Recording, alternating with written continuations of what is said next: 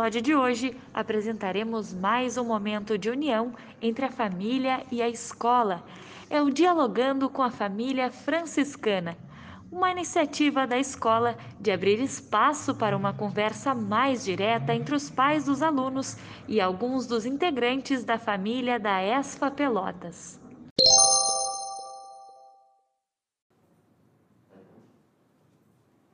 Bom dia, querida família franciscana. É uma alegria estar com vocês novamente.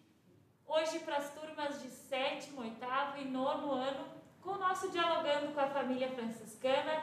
E a temática do dia é os desafios na adolescência. Quem está aqui comigo é o professor Juliano Gonçalves, que vocês já conhecem.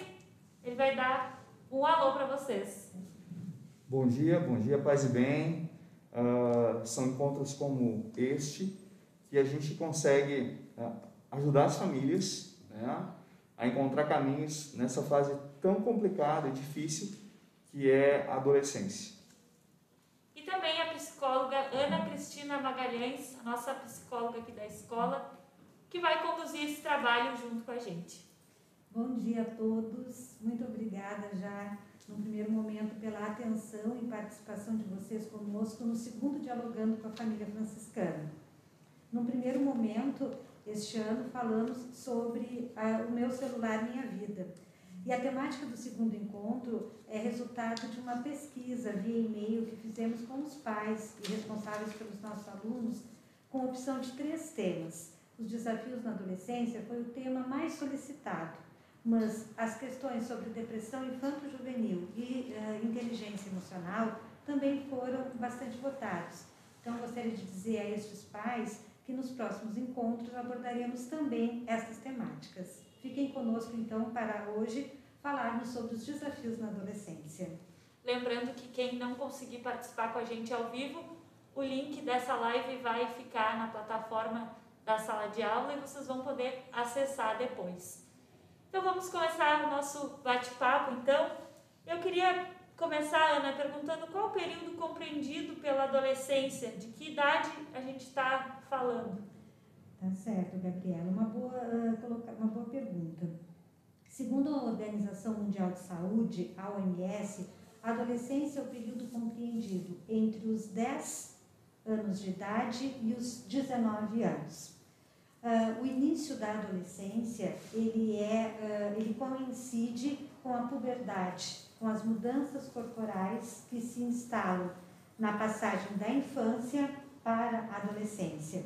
Então é um ponto marcante, uh, um fator biológico sobre o qual não há muito questionamento. Agora, quanto ao término da adolescência, que seria caracterizado por uma autonomia, uma independência e muitas atividades de vida adulta, já há um ponto controverso. Por quê? Uh, sabemos que nem todos estarão uh, com essas uh, atividades, com essas situações de vida concluídas aos 19 anos. Então, entendemos que o final da adolescência rege-se muito mais por questões culturais e próprias de cada família, região, estado, país, enfim, que se vive, não é? do que o marco biológico que temos ao início da adolescência. Mas, teoricamente, segundo a Organização Mundial de Saúde, entre 10 e 19 anos, estamos falando de adolescência. Ana, certa vez eu ouvi que o adolescente ele encara lutos. Eu queria que tu pudesses, então, comentar conosco que lutos são esses. Sim, Juliana. É uma questão importante também. A Arminda Berasturi, uma psicanalista argentina muito conceituada no estudo do desenvolvimento humano, e especificamente da infância e da adolescência, ela identificou uh, na sua caminhada e uh, tem muitas obras falando sobre os lutos do adolescente. Então, o primeiro luto que ela cita é o luto da perda do corpo infantil, não é? O nosso uh, adolescente eh, por uma questão hormonal e de crescimento físico mesmo, ele tem uma mudança muito rápida, muito acelerada do seu corpo e é uma mudança de fora para dentro. Ou seja, as suas extremidades, pés e mãos, crescem, braços e pernas crescem antes do seu tronco, ele fica muito desequilibrado. As orelhas e o nariz crescem antes do rosto, ele fica orelhudo e narigudo. Então, ele tem um novo corpo, que ele olha para o espelho, ele não reconhece como seu, ele perdeu o seu corpo infantil. E isso gera um sentimento de certa insegurança, não é?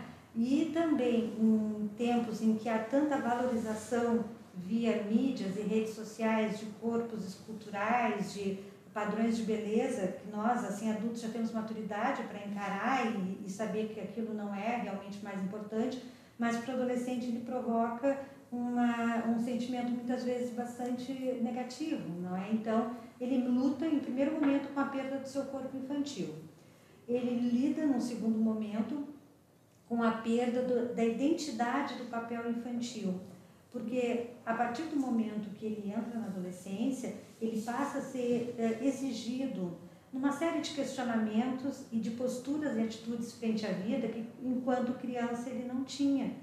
O pai e a mãe lhe resolviam tudo, lhe encaminhavam o que deveria ser feito, e a partir da adolescência ele começa a pensar: o que eu vou fazer no meu ensino médio?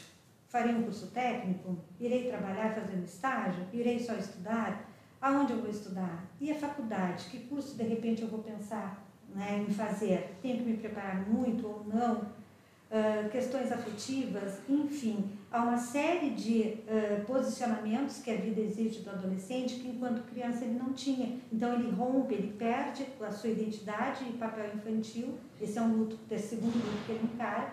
E o terceiro luto, uh, a Arminda Berasturi coloca que é a perda dos pais infantis. Os pais da criança e os pais do adolescente são, o mesmo, são os mesmos, mas perante os olhos do adolescente não. Uh, nós percebemos isso até no tom de voz. Lembrem assim, ó, uma criança geralmente diz assim, papai, mamãe, ela tem carinho, ela tem afeto na voz. O adolescente, ô oh, mãe, ô oh, pai, é um tom às vezes carregado já assim, né, indignado, uma raiva. O que, que aconteceu? O adolescente passou a perceber os seus pais como eles realmente são. Na infância há uma, uma certa idealização, não é, uh, dos pais, assim como super-heróis, super-heroínas, não é, uh, sem erros, perfeitos. E na adolescência eles passam a perceber os pais como realmente são. Então há uma perda. Aquele pai e mãe que perfeitamente existia na sua mente deixa de existir. Então, são três lutos bem significativos que o adolescente vive. Né? E que justifica, como o Juliano falou agora há pouco, essa fase turbulenta, às vezes tão difícil, né? São muitos desafios. Bom, então, além desse elaborar esses, esses lutos, nós temos também outros, né? Ah. E quando tu falas assim do uh, daquela tonalidade, daquela voz mais forte. Eu também lembro um pouquinho eh, de mim, enquanto pai, que eu tenho por vezes dizer: segura a tua onda, calma, calma, né? Porque eu noto isso, noto é. isso claramente. Um tom de voz mais imperativo. Exatamente, agora, né? exatamente. Aquela doçura, aquela meiguice, mamãe, papai. Vai indo embora. Vai indo embora. Vai indo né? embora. Então, Ana, que outros que outras uh, dificuldades, complexidades o jovem ainda enfrenta esse adolescente além desses lutos a serem elaborados? Juliana, é, o nosso adolescente vai enfrentar vários desafios. Além destes três lutos que acabamos de comentar, o nosso adolescente enfrenta a impulsividade. Tá? E a impulsividade tem causas biológicas.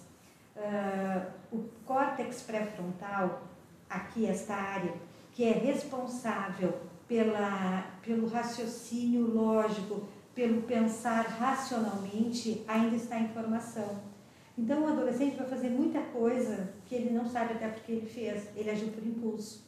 No trabalho de orientação, muitas vezes atendendo os adolescentes, no serviço de orientação educacional, quando ele aprontou uma, e eu digo assim, o que, que houve? Por que, que tu fez isso? Às vezes eles me olham e eu vejo a sinceridade, eu não sei. Quando eu vi, eu já tinha feito ano não é? E é verdade.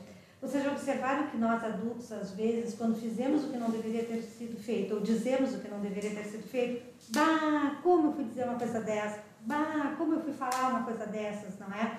Nós estamos batendo justamente na área que falhou, que é a área do córtex pré-frontal e que no adolescente está ainda então em formação. Então a impulsividade é uma característica muito marcante do adolescente, ele precisa lutar, é um desafio, vencer essa impossibilidade.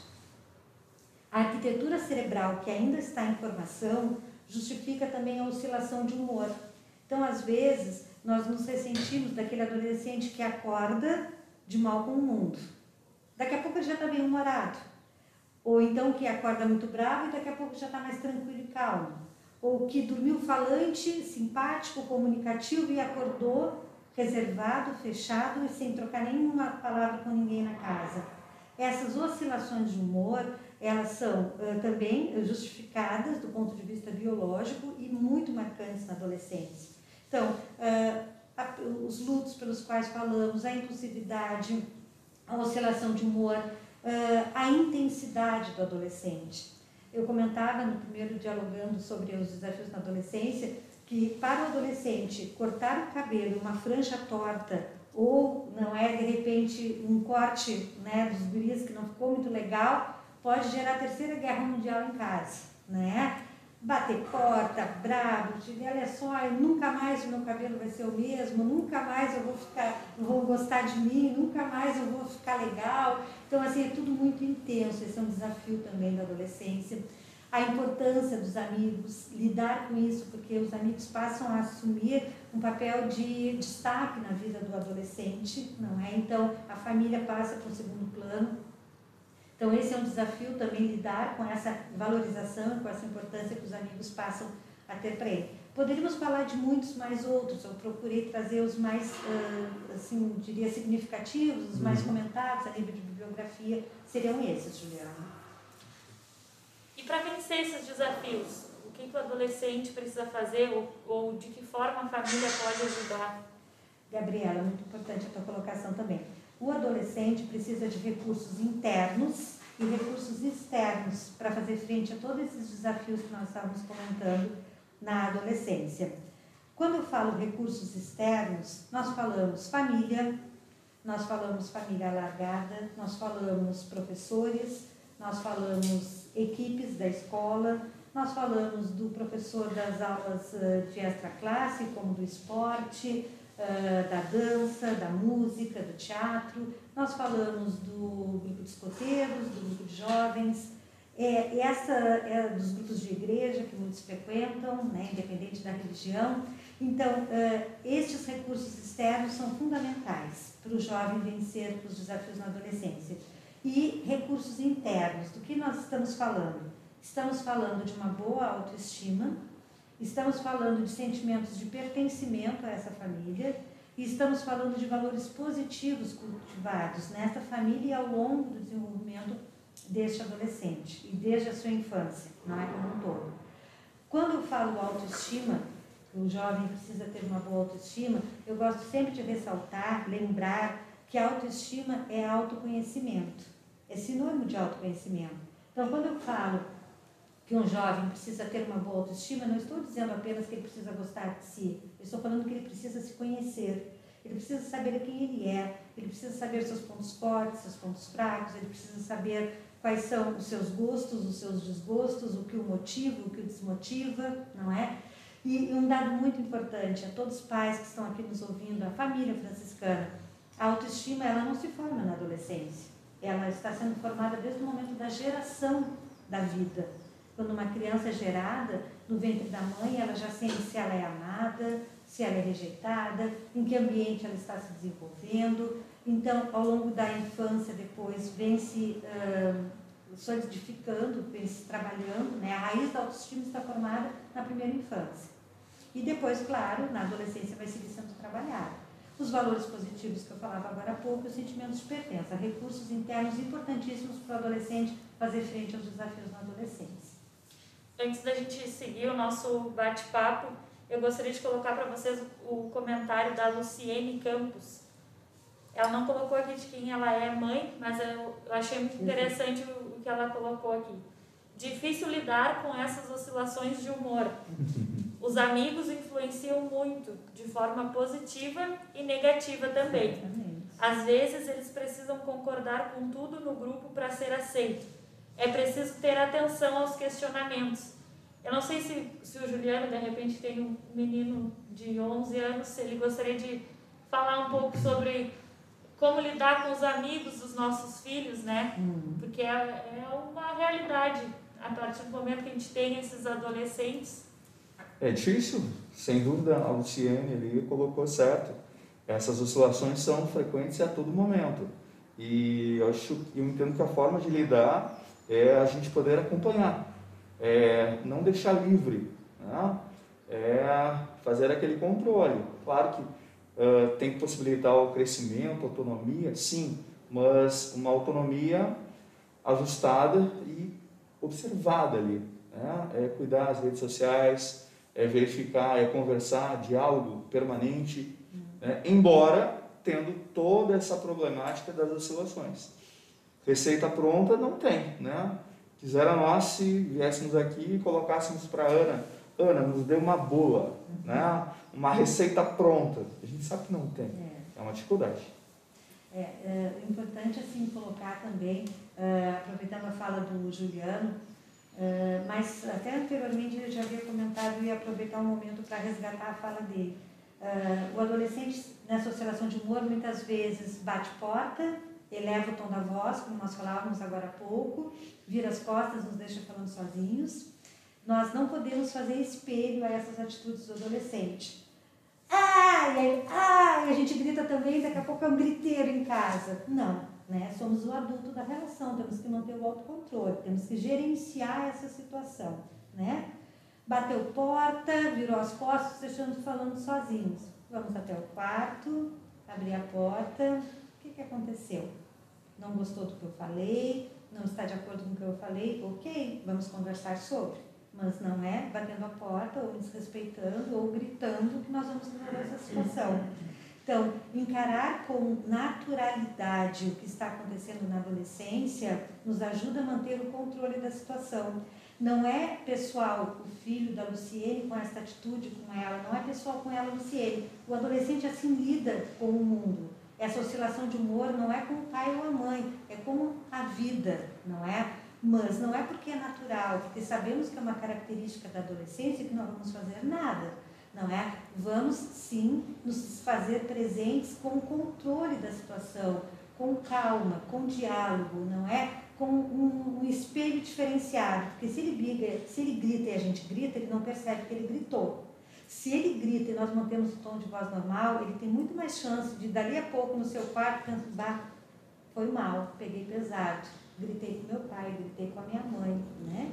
E quando a Luciene fala da questão das amizades, os amigos são muito importantes nessa fase, então é bom sim monitorar uh, quem são estes amigos, o, grau de influência e evitar confrontamentos maiores. Monitorar essas amizades, orientar, né, se percebemos algumas atitudes que não consideramos saudáveis desses amigos, mas realmente, como eu falei agora há pouco, Luciene, os amigos têm uma, uma força muito grande nesse momento. Né? Então a gente pode uh, dizer que essa função do, do pai, da mãe ou do responsável com o adolescente é a pessoa que provavelmente ele mais vai ter embates, né? Conflitos. Conflitos. Hum. Esse conflito, ele, de certa forma, ele é saudável. Sim, com certeza. Não poderíamos imaginar a resolução da adolescência não é a transformação do adolescente num adulto saudável sem a vivência desses conflitos, o confrontamento de ideias, o confrontamento de atitudes, uh, o testar, a testagem de limites, não é? Com certeza, mas uma resolução saudável, a gente sempre pensa que é, como falava agora há pouco, baseada no diálogo e, e no gerenciamento emocional por parte do adulto no primeiro momento, não é para chegarmos assim, a um bom termo nessa, nessa relação eu também pontuo que o contar até 10, por vezes até 20, né? Às vezes até 100. É, é fundamental, é fundamental. E pensando aqui, enquanto pai, são personalidades totalmente diferentes, né? Eu tenho dois filhos, tenho, tem duas, tenho meninas. duas meninas, e também a personalidade de um é totalmente diferente do outro, embora a criação seja a mesma, entre aspas, a gente vê essa realidade na prática. Ana, vamos ver. Receita pronta não tem. Bula também não tem. Mas teria um remédio genérico assim? Para a gente poder ajustar essa relação em casa, essa dinâmica, como é que os pais podem ajustar essa dinâmica nesse tempo de adolescência envolto aí na questão de toda essa pandemia? Sim, Juliana, com certeza. Algumas dicas são uh, muito importantes e realmente aplicáveis sempre. Uh, primeira dica e muito importante: os nossos adolescentes precisam de regras e limites para se autorregularem e para gerirem as próprias emoções. É fundamental que a família, que os responsáveis, que a escola coloquem regras e limites a esses adolescentes. Inicialmente eles se ressentem, muitas vezes contestam, mas comprovadamente eles se sentem seguros, amados e protegidos quando recebem esta regulação externa, não é? Então, pontuar até onde se pode ir é fundamental, é papel da família. Lembrando que a família tem responsabilidades sobre a saúde física e emocional desse jovem, sobre a integridade física e emocional dele então, algumas regras limites, até mesmo uh, independente, assim, uh, são questões assim que são necessárias, né, que são atitudes necessárias que a família tome. É, muitas vezes, assim, escutando o Léo Freiman, que a nossa família franciscana já pôde por duas vezes escutar através da rede Scalifra, que o convidou para conversar conosco, o Léo Freiman coloca que nós estamos criando uma geração uh, com medo de colocar-lhes limites e regras, porque temos medo que eles sofram. Não é? Se criou uma falsa ideia de que não se pode sofrer, não se pode sentir dor, não se pode sentir frustração, não é? E temos aí uma geração de príncipes e princesas pensando que podem tudo, não é? Que sabem tudo e que nada lhes pode ser tirado ou frustrado.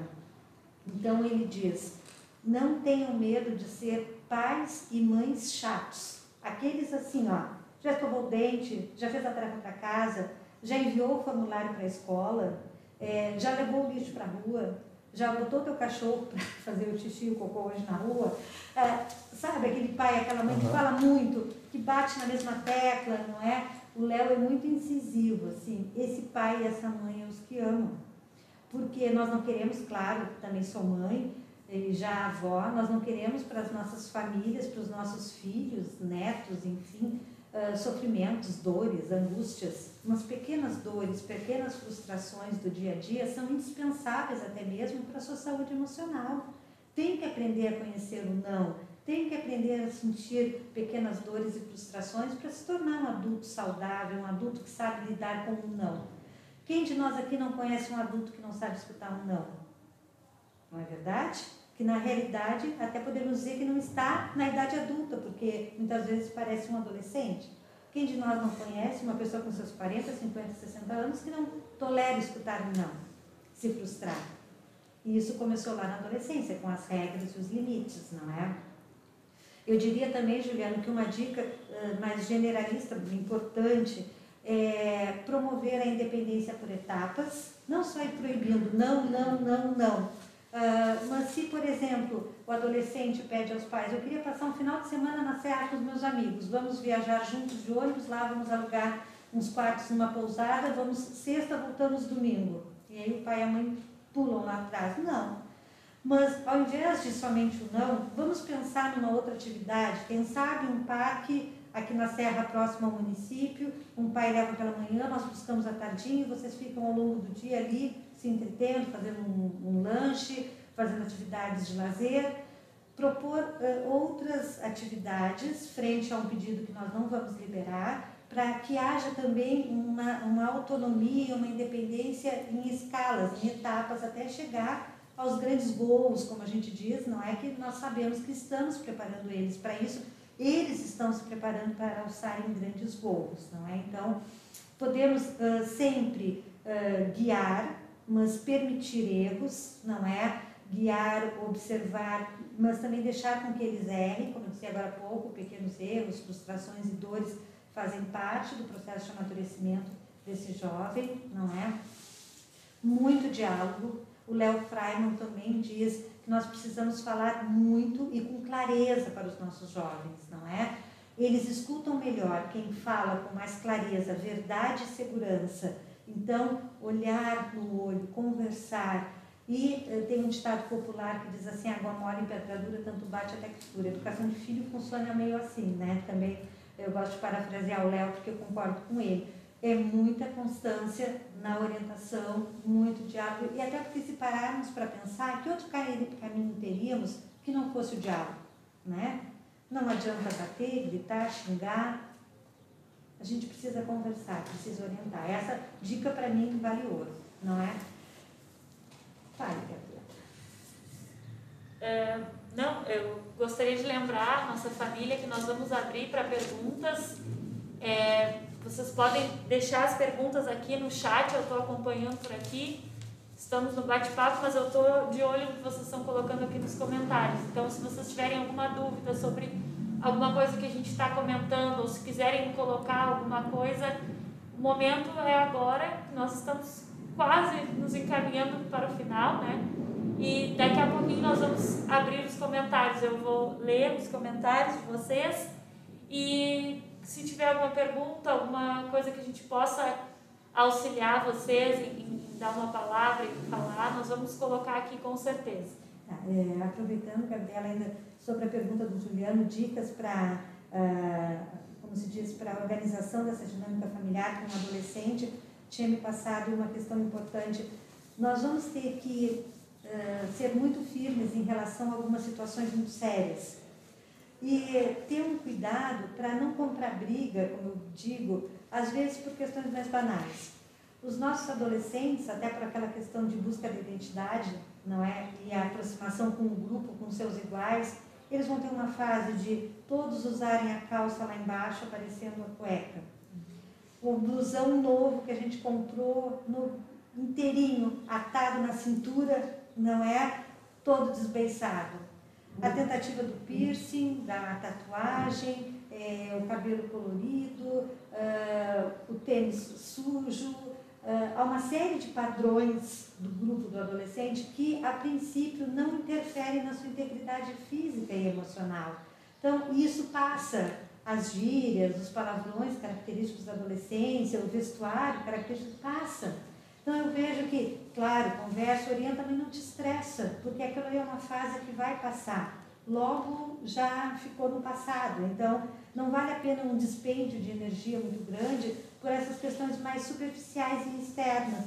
Vamos deixar para, como disse, assim, gastarmos mais a nossa energia com as questões como são sérias, pontuais, de formação, de caráter, de valores que nós queremos né, instituir, instituir com eles, não é? E muito importante também, o nosso adolescente precisa aprender a, a lidar com as consequências dos seus atos então, uh, hoje vamos imaginar que foi liberado, se não fosse época de pandemia, um lanche no shopping à tardinha, com a turma da escola. Tá bem, que horário estar em casa? 10 horas, ok. 11 horas chegou. Tem que haver uma consequência dessa atitude, né? Uh, ela tem que ser conversada e, por exemplo, se todas as sextas-feiras haveria essa saída para o shopping, de repente na próxima sexta se corta para que pense sobre as consequências do seu ato. Houve uma atitude, havia uma responsabilidade que não foi cumprida. Então, cada família vai encontrar a sua negociação, mas é importante que haja uma responsabilização por uma atitude não cumprida. Não é? Então, isso também auxilia bastante na dinâmica da, da familiar em relação à adolescência. Né? Ana, eu quero te perguntar também sobre a questão do namoro, hum. do ficar. Como é que as famílias, certamente, quando o adolescente chega nessa fase, a família, o pai, a mãe lá em casa começa a colocar a mão na cabeça, né, a pulga atrás da orelha. Como é que a família pode encarar esse momento? É, Juliana, esse é também um dos desafios da adolescência, não é muito bem lembrado por ti. O desenvolvimento da sexualidade, o interesse pelo outro, surge com força total na adolescência. Então, nós não poderíamos, como se diz, tapar o sol com a peneira. Não, isso aqui em casa não vai acontecer, né? ele só quer pensar em estudar. Até, claro, em alguns se manifesta de uma maneira mais intensa, em outros não, mas não podemos negar o desenvolvimento da sexualidade e a volta do interesse para o outro, não é? Então, eu vejo que, mais uma vez, a importância da proximidade da família com esse adolescente, do diálogo, da orientação em relação a essas mudanças corporais, as questões de desejo e atração que vão surgindo, não é? Uh, Conversar-se na medida do interesse do jovem, se mostrar presente para sanar dúvidas e uh, como uma pessoa, pai e mãe acima de tudo, mas também amigo, que também quer ouvir e ajudar. Nós sempre dizemos evitar ridicularizar, por exemplo, se uh, o adolescente com 12 anos, né, imagina, o Felipe tem 11, né? 11. Chega em casa assim, pai, estou apaixonado. Aí o Júlio assim, para com isso, menino, que bobagem. Eh, na tua idade ninguém se apaixona. É, quem se apaixona é adulto, tu não é adulto ainda. Então, assim, esse tipo de menosprezo não é legal. É, tu está apaixonado? Como é que é estar apaixonado? Vamos conversar sobre, vamos explorar o sentimento, né? Eu sempre eu gosto de falar aos pais, e isso agora se abrange a todas as faixas etárias, o gerenciamento emocional, ele é tão importante ele passa por essa abertura ao que o outro sente.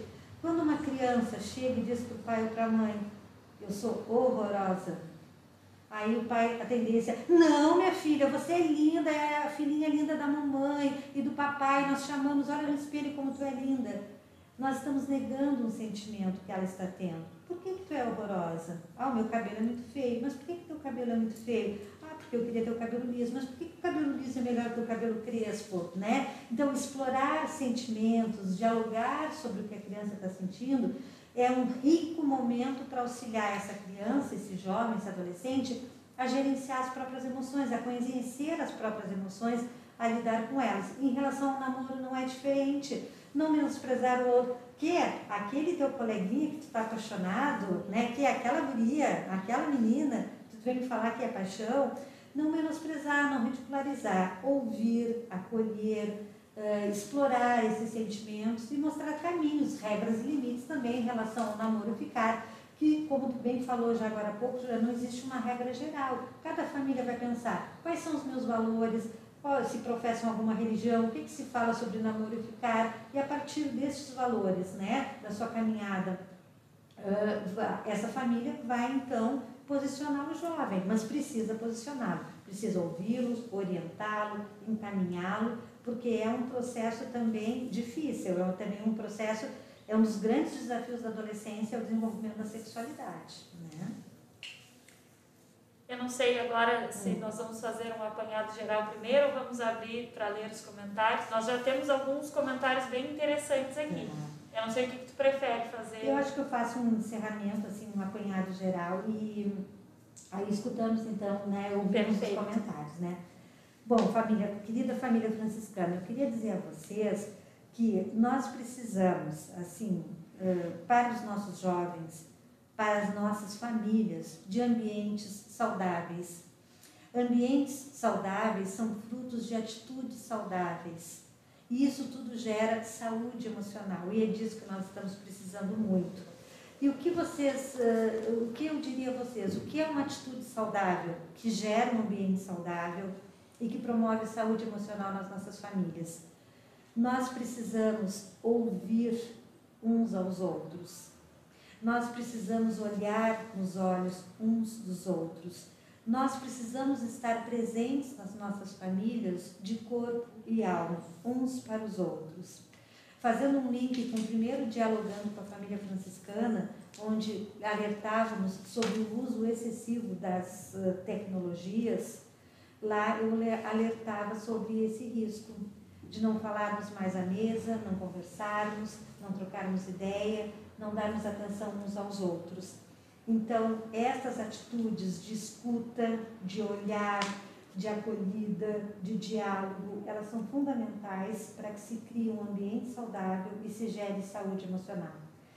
Com isso, nós temos muitas chances de dar certo com isso, nós temos muita chance de auxiliar os nossos jovens, os nossos adolescentes, a desenvolver algumas competências emocionais, até que a, a BNCC tem dado muita ênfase e a escola está muito atenta também para auxiliar a família no desenvolvimento dessas competências emocionais, que são o autoconhecimento, a empatia, a, a, o autoconhecimento, desculpe, a, a, autoestima, que falávamos agora há pouco, é, o autocuidado.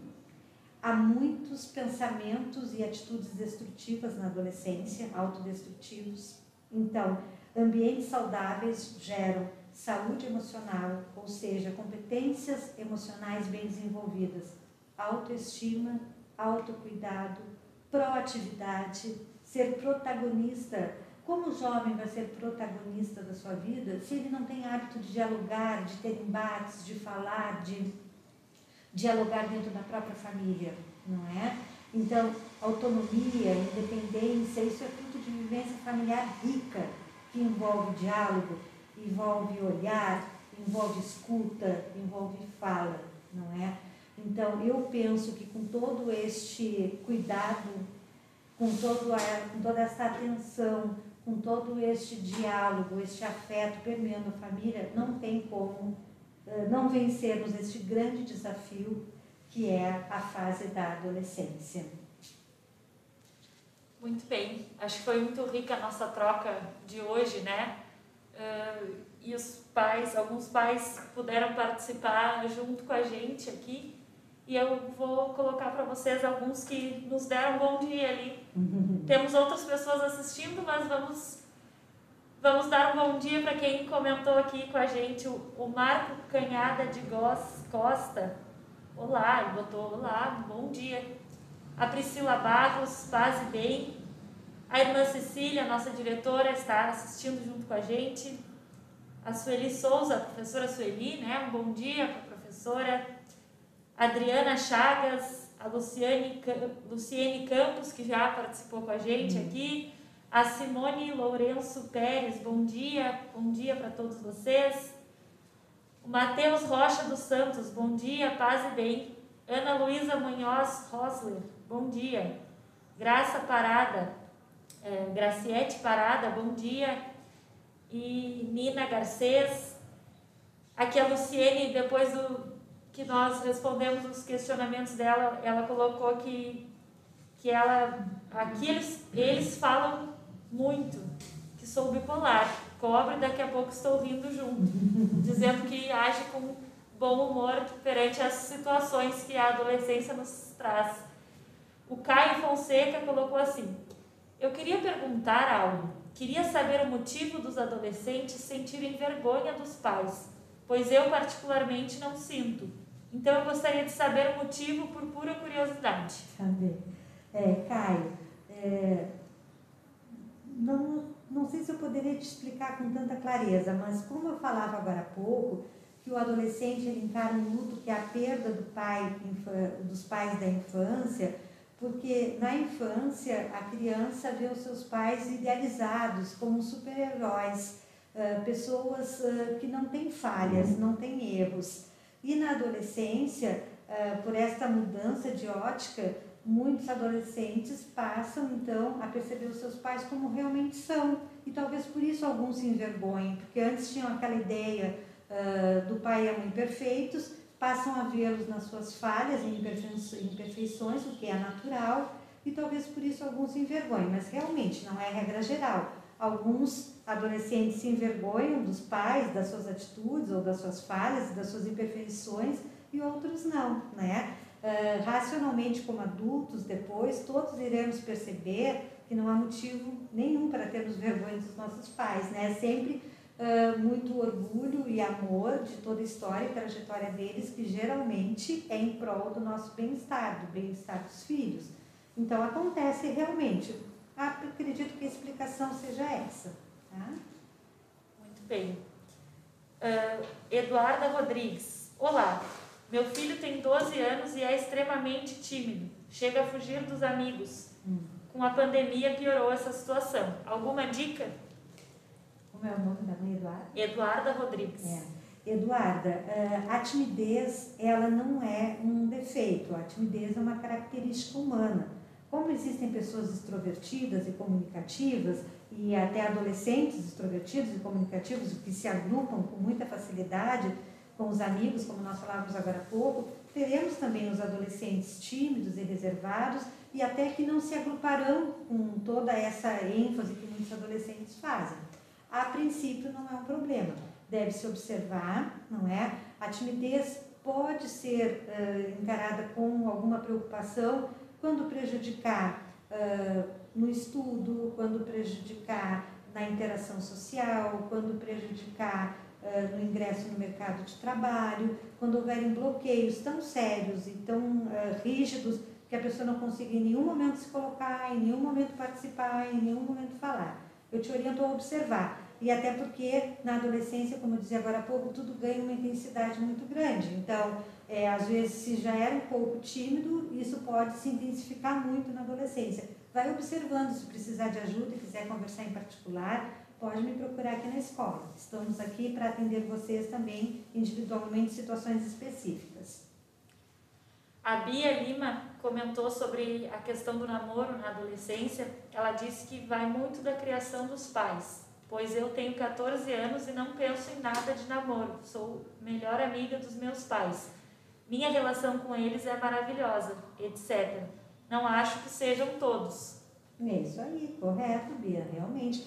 É, a adolescência é um período de bastante turbulências, mas isso não quer dizer que todas as famílias passem por essa turbulência e com muita intensidade. Isso vai variar de família para família, personalidade para personalidade, com certeza. Que bom que está tudo tranquilo por aí, fico feliz.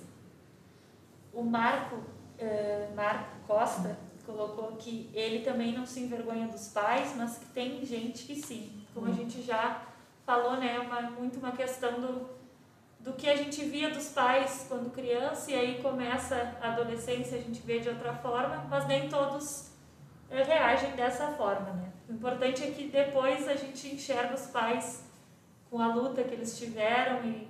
E dá o devido valor. Né? Exatamente. Né? A professora Alessandra está participando com a gente, um bom dia. Professora Rejane Brechani também, bom dia, paz e bem a todos, ela colocou aqui. Professor Edson Luiz também, bom dia, paz e bem.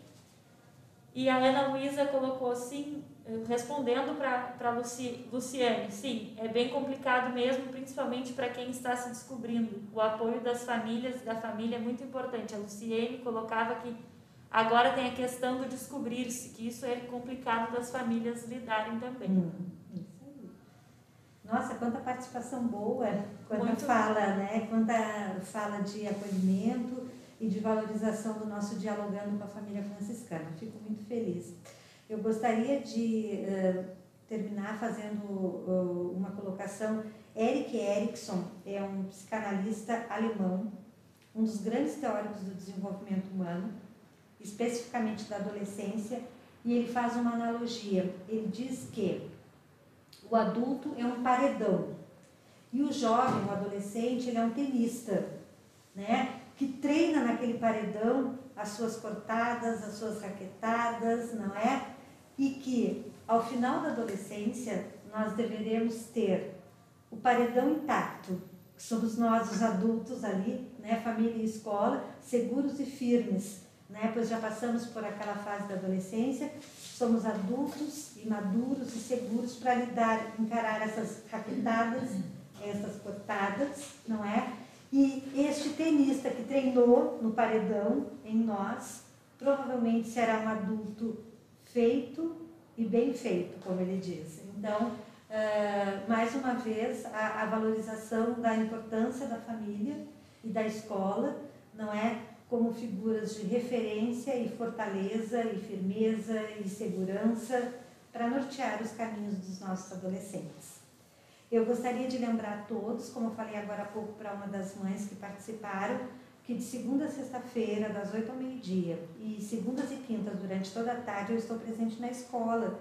Tenho feito alguns atendimentos uh, presenciais já, muitos atendimentos online, e se houver uma situação que o preocupe em particular e gostaria de conversar sobre a adolescência do seu filho ou da sua filha, fique à vontade, ligue, agende um horário, pode ser por telefone, pode ser via e-mail, nós gostaríamos muito de atendê-los, ok? Obrigada mais uma vez pela participação de todos. Nós vamos encerrando então a segunda edição do Dialogando com a Família Franciscana.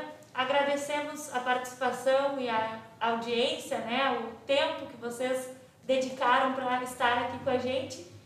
E o professor Juliano pode dar o seu tchau também. Da minha parte, então, muito obrigado pelo convite e gostaria de ressaltar que eu achei bárbara essa interação via chat entre os pais né, e outros alunos que não seus filhos também, no sentido de fazer uma rede de apoio, onde a escola aqui é o marco inicial. Verdade, Tu viu bom. uma aluna dando testemunho para a mãe. Exatamente. Pra Então mãe essa a interatividade é É, show. essa interação foi realmente assim fantástica. Fico bem feliz também. Essa é a nossa intenção, né? Nos auxiliarmos em rede. Sempre, Exatamente. Né? Obrigada, Juliana. Obrigada, Gabriela. Obrigada, família franciscana. Até a próxima. Um abraço, paz e bem.